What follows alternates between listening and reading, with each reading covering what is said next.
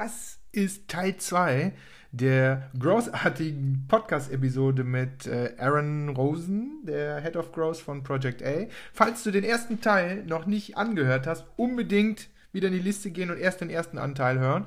Und für alle weiteren, weiter geht's. Execute or Die. Hör gut zu. Am Ende kommen die besten Growth Hacks direkt zum Umsetzen. Viel Spaß. Tschüss.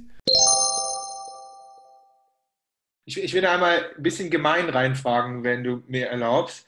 Nee, weil du bringst das Beispiel, also hier in Uber, die sind kein kleines Startup mehr und Facebook weiß Gott auch nicht.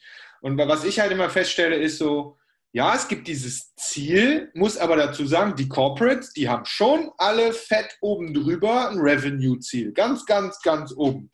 Problem ist, das weiß nicht jeder Mitarbeiter und der Mitarbeiter ist so klein, dass er weiß, dass er da eh nichts drauf einzahlen kann, so ungefähr. Ne? Also so diese OKR-Struktur, das gibt es nicht mhm. in den normalen Corporates. Ne? Aber da jetzt zu sagen, so Mindset und was du ja ansprichst, ist ja, ist ja von Sean Ellis eigentlich diese North Star Metric. Mhm. Ne? Mhm. Dazu sagen, so, es gibt ein Team, das ist für die Conversion Rate in der Stage, keine Ahnung, Aktivierung äh, zuständig. Ähm, und und das, das andere ist äh, vielleicht nur für Acquisition. Also dann wären wir wieder in diesem Pirate Metrics, A-Metrics Funnel ja, auch ja. irgendwo drin. Ähm, aber ich, ich, finde, das nur auf das fehlende Ziel zu legen, ist mir eigentlich immer zu wenig, weil, und du sagst, die haben von vorne, von vornherein Growth irgendwie draufgeschrieben. Aber ich würde behaupten, die ganzen Unternehmen, die waren auch schon immer alle umsatzgetrieben. Und mhm. ich will eigentlich mit dir dahin, weil, weil ich auch merke, dass ihr das oder dass du sehr auf dieses Team achtest. Diese, diese Teamorganisation ist doch das das Entscheidende. Und mhm. bei mir ist das sogar so, selbst wenn wir, wir waren jetzt letzte Woche, ähm, ja, es ist kein Startup, ist schon so ein bisschen Scale-up, aber die haben in Anführungszeichen nur zehn Leute, mhm. ja, aber sind trotzdem nicht so organisiert. Also sind, das sind zehn Leute und da macht halt jeder alles. Das kann man jetzt sagen, bei einem Startup ist das so. Muss ich sagen, bei einem Startup ja, aber bei einem Scale-up, was in Richtung Product Market Fit tickt, müsste man jetzt langsam mal anfangen, diese Verantwortlichkeiten aufgrund genau dieser North Star Metric auseinanderzuzurren. Und jetzt sagtest du eben auch, Deutschland äh, gibt es das irgendwie nicht. Warum ist das so? Also mich treibt das um. Ne? Also wir haben damals mit viel, viel, viel Unfall, also Organisationschange ist ja, glaube ich, der größte Unternehmensschmerz weil es ja um Menschen geht, am Ende dann doch, wie das vergisst man nur so schnell, ist ja der größte Schmerz, den es gibt. Und bei Trusted Shops haben wir so viel immer wieder, also man könnte sagen, in, in jährlichen Sprints fast schon, ja, mhm. haben wir Organisationschanges gemacht, hinzu, dass man so diese Silos aufgebrochen hat und anhand der Produkte, dass jedes Produkt, jedes, jeder einzelne Service crossfunktional war und eigentlich seine eigenen Releases machen konnte. Das geht ja bis unten im Keller in die Technik rein. So, warum ist das in Deutschland so, so schwierig? Oder warum sind wir da so schlecht? Was hast du? Hast du da eine Idee? Oder ich meine, du kennst jetzt Palo Alto, also vielleicht kannst du Deutschland einen Tipp geben. Ja, das, das würde ich gerne. Ich, ja. ich glaube, es ist wirklich die, die Kultur. Und, ja, verdammt, und, ich wusste es. Ja, das, das ist so, aber das, das, macht es ja auch schwierig zu ändern, ne? weil, weil das ja Dinge sind, die, die äh, über, über ja, Jahrhunderte eigentlich gewachsen sind, wie wir, wie wir denken. Und du sagst, ja, die, die Zielausrichtung haben wir ja, haben wir ja auch. Ne? Da hast du recht. Ähm, ganz oben, aber, ne? aber darunter nicht.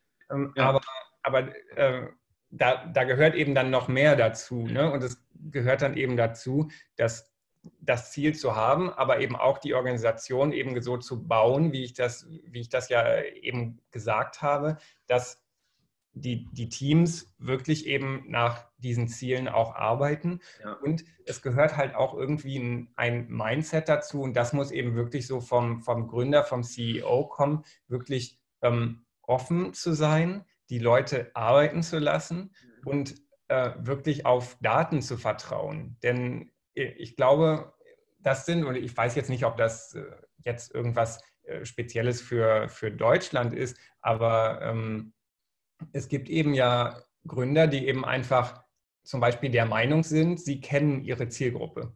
Mhm. Ja? Die Jeder, machen, Die machen kein User Research, ja. ähm, so, weil die wissen ja genau, was die brauchen, was die wollen, was denen gefällt. Äh, so. Ähm, und dann gibt es halt andere, die sagen, nee, also ähm, diesen Test möchte ich nicht machen, weil die Farbe gefällt mir nicht. Mhm. Ja? Und das, das, das ist ja ein Mindset und deswegen glaube ich, ist es halt schon so, und das, das muss von ganz oben kommen, dass man den Leuten einfach sagt, wir, äh, wir, wir wollen einfach auf ein Ziel einzahlen. Äh, wir sind total offen dafür, wie wir da hinkommen. Ich lasse euch testen, ich lasse euch machen. Ähm, arbeitet mit Daten und nicht mit meiner Meinung. Und mhm. das klingt sehr einfach, mhm. aber wenn du tatsächlich in Unternehmen guckst, ähm, ist das eigentlich sehr, sehr oft überhaupt nicht der Fall. Mhm. Eure 60 Portfolio kommen, dann müsste ich ja, müsste ich mir die ja angucken können und würde sagen, so, ihr habt da, dann ist das doch die, eigentlich die KPI, keine echte, aber die KPI 1, wenn ein Startup zu euch kommt, wo ihr sagt, okay, ich checke eigentlich das Mindset, das Growth Mindset des Gründers oder des Gründerteams, oder? Das müsste doch eigentlich so, wenn, wenn das der Check daneben geht, kommt der gar nicht durch die Tür. Mhm. Ja. ja, ehrlich gesagt, ich sage das so provokant, weil am Ende von meinen Bewertungen nach den Accelerator-Programmen, wenn ich mit den Startups da Workshops gemacht habe oder so, die mich dann fragen, ja, was sagst du? Ich bewerte mittlerweile nur noch, also und, und nicht, weil ich mir das aufgeschrieben habe, sondern es ist ein Learning.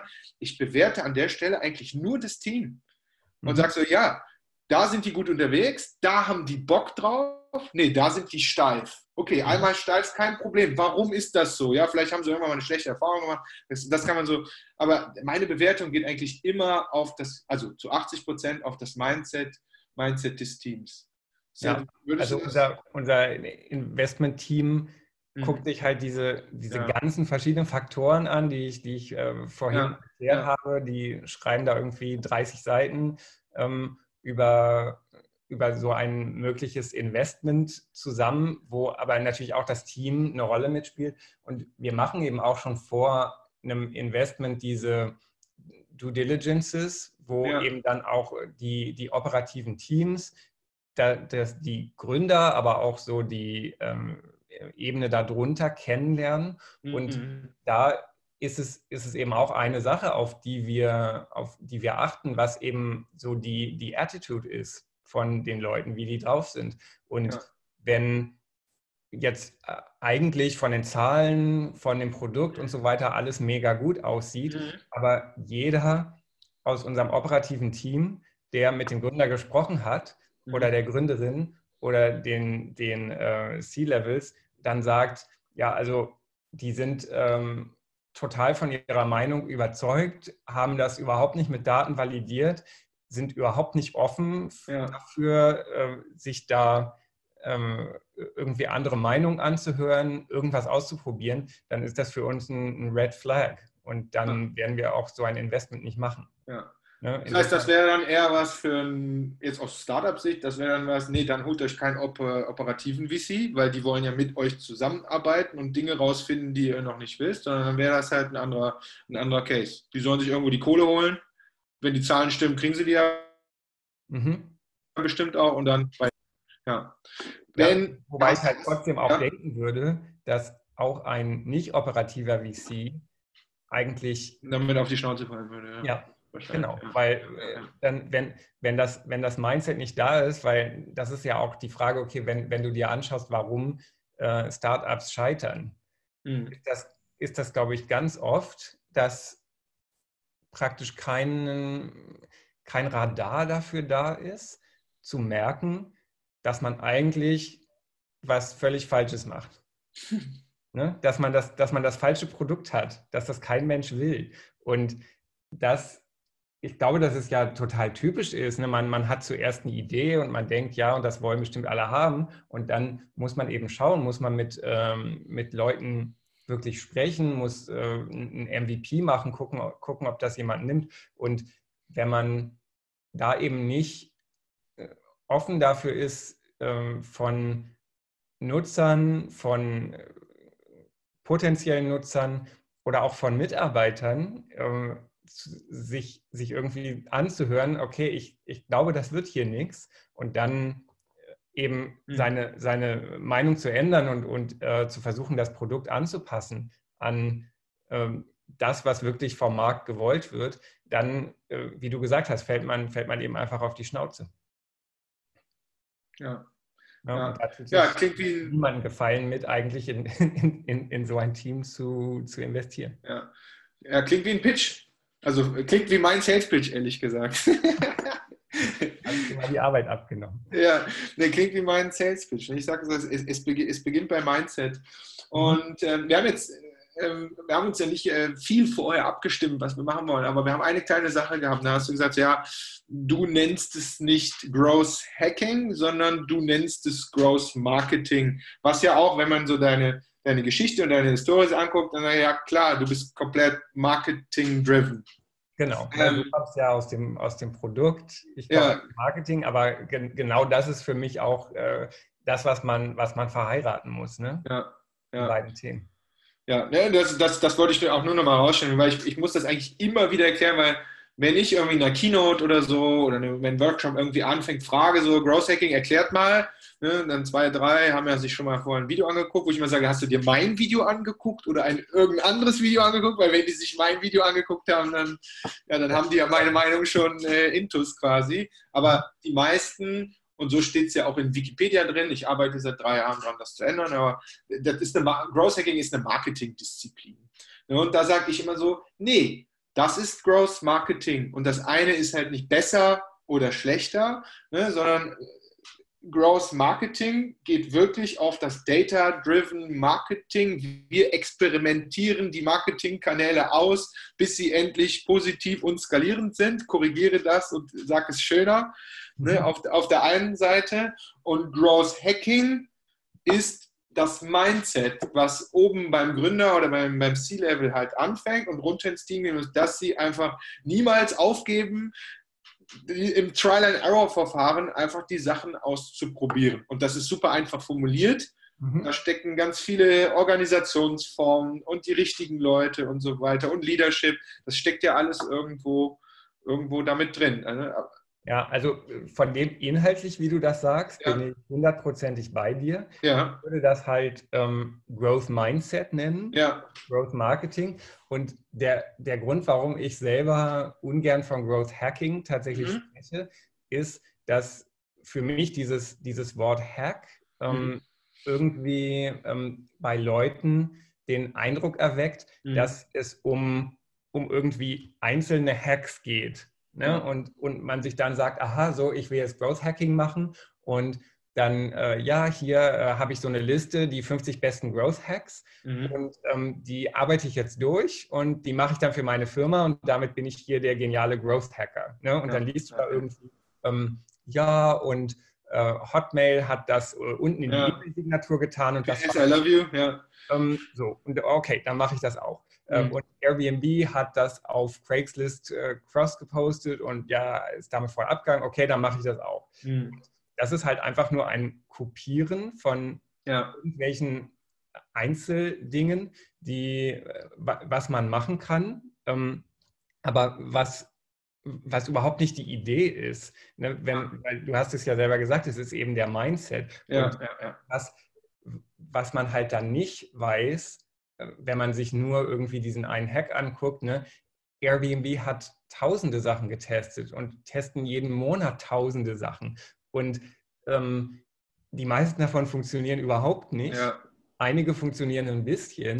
Ja. Und ja, da war dann halt mal eine Sache dabei, die, die sehr gut funktioniert hat und die kennt jeder. Aber um deren Erfolg zu kopieren, brauchst du eben nicht diese eine Sache, sondern brauchst du eben den Ansatz, dass du nonstop testest und, ja. Äh, und deine, deine Organisation so aufgebaut hast. Und deswegen geht es ja eigentlich eher darum, wie man, wie man denkt, dass man vom, äh, vom Kunden denkt, dass man ganzheitlich denkt und die ganze Zeit neue Dinge ausprobiert. Und da kann man dann sagen, okay, das ist dann halt, das sind dann ganz viele Hacks, ähm, die, man, die man die ganze Zeit macht. Und davon wird es eben welche, welche geben, die, die funktionieren und die meisten werden nicht funktionieren. Ja.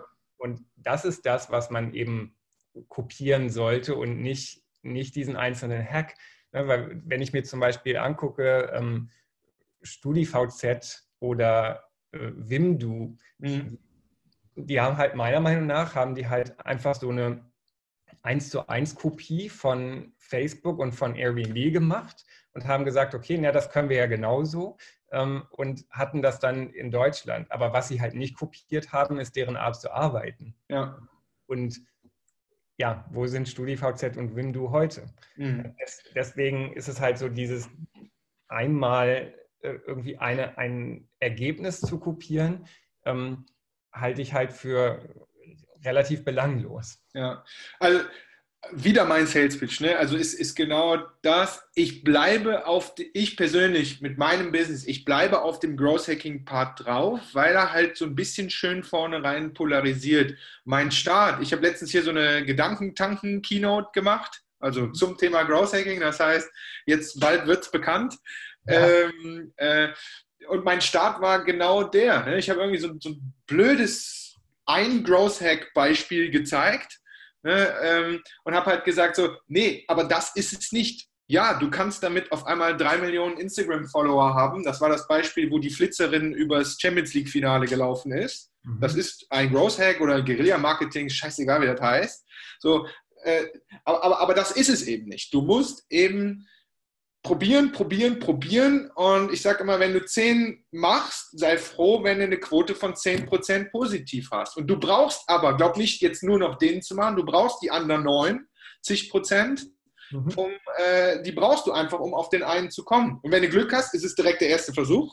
Aha. Wenn du Pech hast, ist es halt der zehnte. So, und das ist so genau das. funktioniert ja lustigerweise ja auch unser VC-Business. Ja, ja, ja. ja, ja absolut. auch in, in, in zehn Startups investieren, damit das ja. eine dabei ist äh, was dann richtig abgeht. Und ja. das weißt du vorher auch nicht.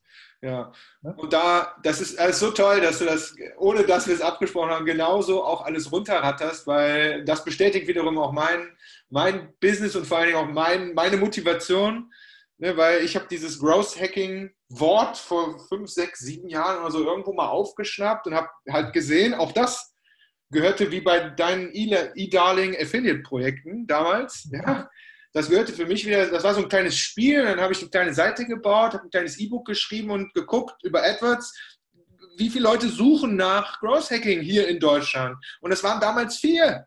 Vier am Tag. Und von den mhm. vier am Tag haben zwei für 9,90 Euro auf der hässlichsten Landingpage der Welt mit einer selbstprogrammierten PayPal-Schnittstelle dieses verdammte E-Book runtergeladen.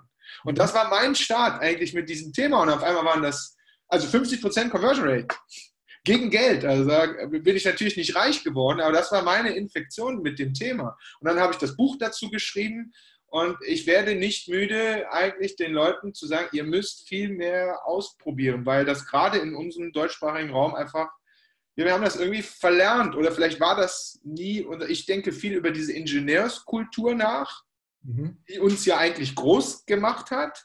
Aber ich habe mittlerweile das Gefühl, wo es eher so um viel Ausprobieren geht und mal was nur mit 80% Qualität rauszuhauen und zu gucken, ein Smoke-Test oder so, das, das gibt es hier nicht. Mhm. Weil wir, wir müssen das ja fertig machen. Das muss ja perfekt sein, auch wenn es am Ende keiner braucht. So, und das, das, das widerstrebt, glaube ich, tatsächlich kulturell mit unserem deutschen äh, Mindset. Ja, ja, da ist so ein, ein äh, Ansatz, über das wir viel sprechen bei, ja. das nennen wir die Execution Gap. Ähm, das, das muss ich mal aufschreiben. Mhm. Ist, äh, also im Prinzip der, der, der äh, was heißt Gap auf Deutsch? Ähm, Lücke, oder? Lücke, danke.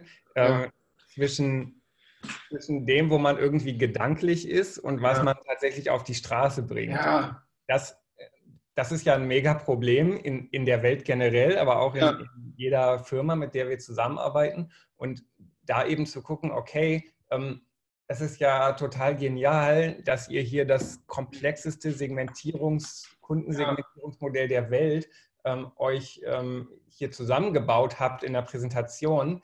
Aber das Was machen wir jetzt damit? wird nichts. Ne? Ja. Das, da, da musst du 500 Leute einstellen. Ja. Ne? Also lass doch mal was machen, was auch tatsächlich umsetzbar ist. Mhm. Und da, da ist halt auch so unser Ansatz einfach zu sagen, weil natürlich kann man jetzt zum Beispiel bei, bei einem Kunden, einer Kundensegmentierung, wo man sagt, okay, wir gehen jetzt einfach nur auf äh, vier Segmente, kann man natürlich 50 Argumente finden, was da alles drin fehlt und was man nicht berücksichtigt und so weiter. Aber dann ist sozusagen meine Gegenfrage, ist es denn besser als der Status quo, dass ihr überhaupt nicht segmentiert und einfach nur schöne Slides habt mit 250 Segmenten. Ja, ja das ist besser. Insofern, ja. dann macht doch erstmal das. Ja. Ne? Und es ist nichts perfekt. Ähm, aber aber ähm, weil man das, was man als perfekt sieht, jetzt nicht umsetzen kann, deswegen 17 Jahre zu warten, äh, ist sicherlich nicht die Lösung. Ne? Und wenn du deswegen was im Kopf hast, was äh, schon mal dich ein Stück weiterbringt, dann würde ich halt immer das erstmal umsetzen. Ja, ja absolut. Umsetzen, umsetzen. Executor Die, Execution Gap. Und das ist zum Beispiel was, wo wir genau, also mit unserem Kickoff zwei Tagen, genau da knallen wir rein. Wir sagen, was sind die Punkte? Wir inspirieren auch. Wir haben ja viele eigene Growth Hacks, Beispiele, die wir selber oder mit Kunden gemacht haben, dabei, um denen halt die Gedanken zu geben, was sein könnte. Ich sage immer, ihr müsst diese Idee aber jetzt nehmen und nicht kopieren, sondern in euer Business transformieren. Und dabei können wir ja helfen, ob das was für dich ist oder nicht und morgen ist Tag zwei, ganz ehrlich, da schießen wir das Ding los. Und 14 Tage später müsstest du eigentlich sehen können, wenn die Hypothese richtig formuliert war, müsstest du sehen können, ob das Ding funktioniert hat oder nicht. Mhm. Ja. Okay, cool. Wir können, also ich könnte stundenlang mit dir weiterquatschen. Äh, super, super spannend. Meine Standardfrage am Ende ist ja immer die, und die habe ich dir ja netterweise wirklich auch im Vorfeld geschickt, damit du dich vorbereiten kannst.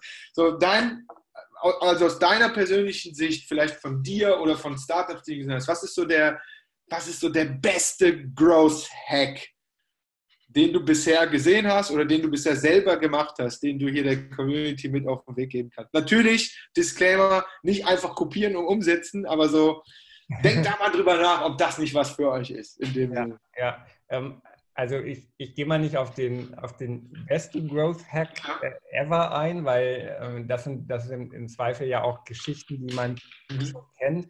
Ähm, aber ein, eine Sache, die, die ich umgesetzt habe und äh, die mir irgendwie sehr viel, sehr viel Spaß gemacht hat, ähm, war zu einem Thema, das war eine, eine Marke für äh, Tierfutter. Mhm. Ähm, und zwar für äh, sehr, sehr hochwertiges Tierfutter, was ähm, tatsächlich Fleisch ist und nicht so Schlachtabfälle, wie, wie man das sonst hat. Mhm. Und ähm, eben das, das lief ganz gut, war aber nicht so riesig. Und, und im, im Gespräch mit dem Gründer ähm, der, der das halt auch deswegen entwickelt hat, weil sein eigener Hund krank war und dann hat er sich mit Ernährung beschäftigt, dann hat er gemerkt, okay, das ist eigentlich Müll, was wir den Tieren füttern und so weiter. Ähm, und im Gespräch mit dem Gründer habe ich dann mitgekriegt, dass, dass anscheinend viele der Kunden ähm, deswegen auf diese Marke aufmerksam werden, weil ihre Tiere krank sind und ähm, sich dann damit beschäftigen. Und das, äh, dann habe ich eben darüber nachgedacht und gemerkt, ja, okay, ähm, das funktioniert, aber es ist ja auch irgendwie ein bisschen blöd, zu warten, bis die Tiere krank ja. sind, ja. Äh, damit sie dann vernünftiges Futter kaufen und die Zielgruppe der gesunden Tiere äh, oder, oder Tierhalter ist ja hoffentlich auch ein bisschen größer.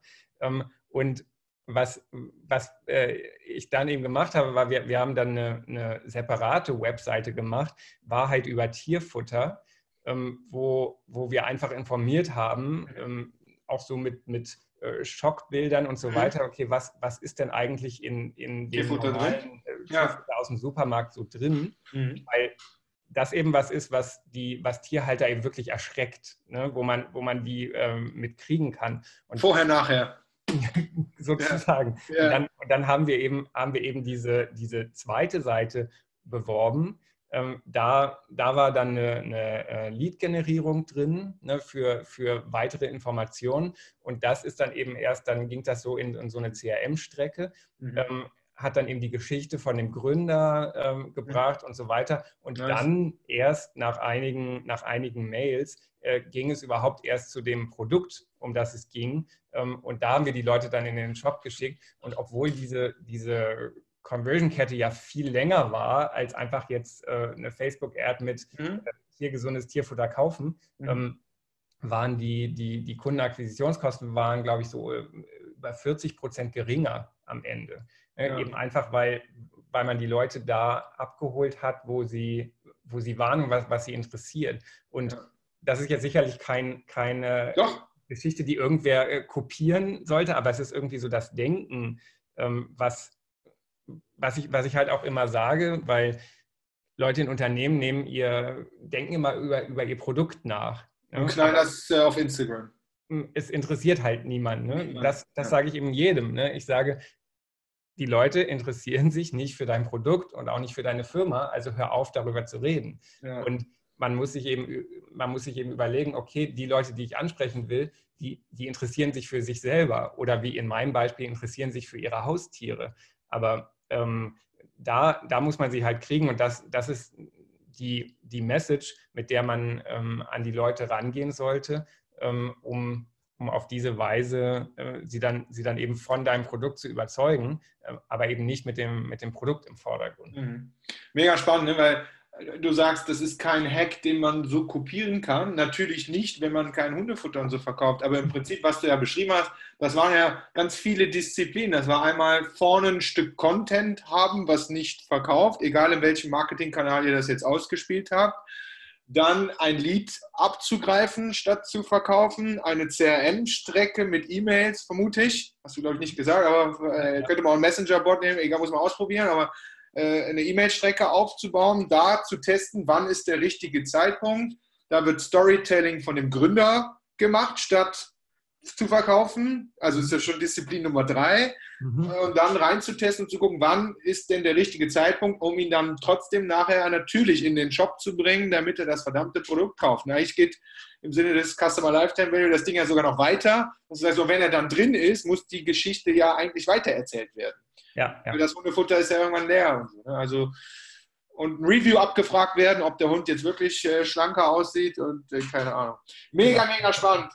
Kommt noch viel mehr dahinter. Und um, um noch, ja. noch eine Kleinigkeit, damit die zuhören, wirklich äh, irgendwas direkt mitnehmen können, ähm, als, als was zum, zum Umsetzen. Äh, eine Sache, die du äh, auch selber genau, genau befolgst und deswegen wahrscheinlich auch selber so erzählen könntest, LinkedIn, mhm. wie man bei LinkedIn tatsächlich Reichweite generiert. Mhm. Ähm, weil da Unternehmen oft eben auf, äh, auf ihren Unternehmensseiten posten und sich dann äh, wundern, dass irgendwie sich niemand dafür so richtig interessiert und nichts passiert und sie keine Klicks kriegen und so weiter. Und da einfach mein Tipp, was bei LinkedIn funktioniert, sind private Profile, und da würde ich eben dann mit, mit dem Profil von einem, von einem Gründer arbeiten, die, die dann auch dann eher so zur ähm, Persönlichkeit bauen. Ne? Und das, das ist ja auch das, was du machst. Ähm, da auch keine Links posten, weil ähm, mhm. LinkedIn äh, entgegen dem Namen äh, das für den Algorithmus auch nicht, nicht, so besonders äh, mag, wenn, wenn die Leute so offensichtlich aus, aus ihrem Netzwerk rausgeschickt werden. Ja lieber ein Foto, ein Video oder, oder auch einfach nur Text. Ähm, und wenn man einen Link hat, den, den in die Kommentare zu tun und dann aber auch Leute, wenn, es sinnvoll ist, in, den, ähm, in deinem Beitrag zu taggen. Ne? Also die zum Beispiel auf dem Foto drauf sind, mit denen du bei, über irgendwas gesprochen hast äh, oder so. Denn das sind, das sind Signale, die, die LinkedIn dann, äh, du, du kommst damit eben auch äh, zu allen Followern von diesen Leuten, ne, was dann als ähm, ja. äh, Henrik Lennertz wurde in diesem Beitrag erwähnt, ähm, da, da drin steht. Und auf diese Weise kann man mit gutem Content logischerweise, sonst funktioniert das alles nicht, ähm, seine, seine Reichweite auf LinkedIn wirklich äh, sehr ausbauen. Ja, das heißt, erstmal LinkedIn gerade Vollgas, Mache ich auch. Ich habe jetzt letztens noch gesagt, weil ich irgendwo im Interview gefragt wurde, Henrik, wenn du dich entscheiden musst, äh, was wäre dein Marketingkanal Nummer eins für dein eigenes Business, habe ich lange überlegt und habe eigentlich gesagt, äh, LinkedIn, weil LinkedIn funktioniert für mich ehrlich gesagt äh, wie Sau. Ja. Ähm, also du sagst LinkedIn ja, du sagst natürlich guter Content, du sagst bitte keine Links posten, weil LinkedIn mag nicht, wenn man aus dem Netzwerk, äh, also aus LinkedIn ausbricht und auf YouTube geht oder so. Natürlich mögen die das nicht. Dann äh, andere Leute in deinem Text taggen, um deren Reichweite zu bekommen und sogar deren Freunde, damit deren Freunde das auch noch sehen. Ja. Und wenn du einen Link hast oder sowas, kannst du den als ersten Kommentar unten drunter packen. Waren das die? Ja, super geiler Tipp. Genau so. Super ja. geiler Tipp. Ähm, ja, habe ich auch schon mal irgendwo in so einem Growth Hack a Day Video aufgenommen mhm. und ähm, kann ich nur so unterschreiben. Aaron, aller, ja, hau raus, immer. Ja, hier ist immer Platz. Ähm, für, für so um die 30, die letzten 30 Sekunden nochmal ja. äh, ganz sinnvoll zu nutzen, weil es so einfach ist und es viele nicht machen ja. bei E-Mails. Ähm, gerade bei, bei E-Mails, die wirklich Umsatz bringen, mhm. am nächsten Tag nochmal an Nicht-Öffner schicken. Ja.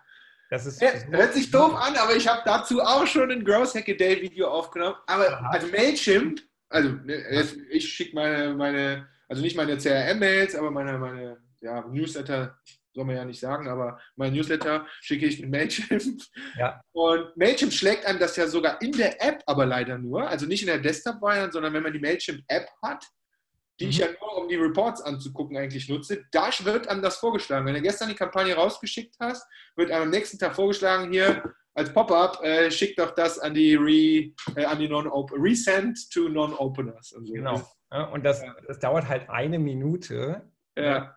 Ne, vielleicht äh, überlegt man ja. sich noch eine Minute lang eine, eine andere Subject Line, den Inhalt ja. muss man nicht verändern, das haben die Leute ja, ja nicht gesehen. Ja. Dann machst du nice. 10, 20 Prozent mehr Umsatz. Ähm, so einfach. Und da bin ich dann eben immer wieder überrascht, wie viele das nicht machen. Ja, weißt du was? Hm? Heute Morgen hat mein Kollege unseren Newsletter rausgehauen. Und Schande über mein Haupt. Ich predige selber den Growth Hack, aber habe es bestimmt in den letzten drei, vier Newslettern nicht gemacht. Wenn wir jetzt hier fertig sind, das erste, was ich mache, ist, ah ne, ist ja heute, also das erste, was ich morgen mache, das erste, was ich heute mache, ist, ich schreibe in unser Trello-Board für morgen rein, Resend to Non-Openers. Dann habe ich auch was umgesetzt. Ja, hat sich der Podcast ja auch für dich schon gelohnt. Danke.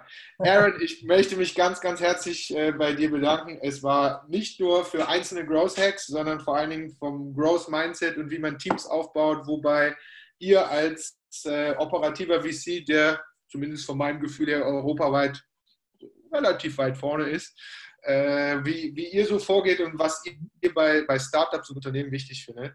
Äh, für mich immer wieder total spannend. Herzlichen Dank. Grüß, grüß deine Kollegen und ich hoffe, wir sehen uns auch mal persönlich. Wo kann man dich, ah, super wichtig, wo möchtest du am liebsten äh, verfolgt werden? Ist das LinkedIn oder? Ja, auch, ja. Äh, auch mein äh, Business-Kanal Nummer ja. 1.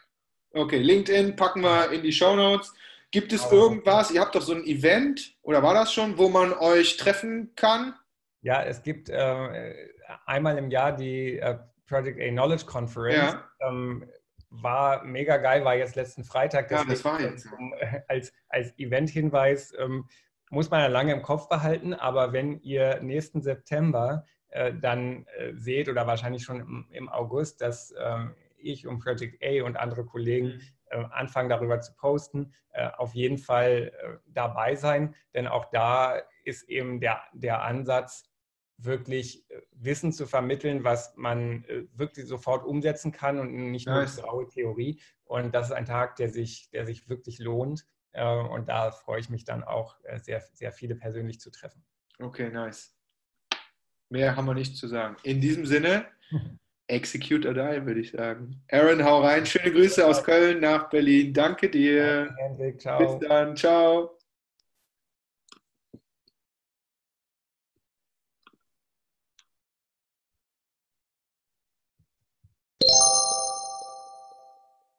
So, ich hoffe, dir hat die Podcast-Episode gefallen.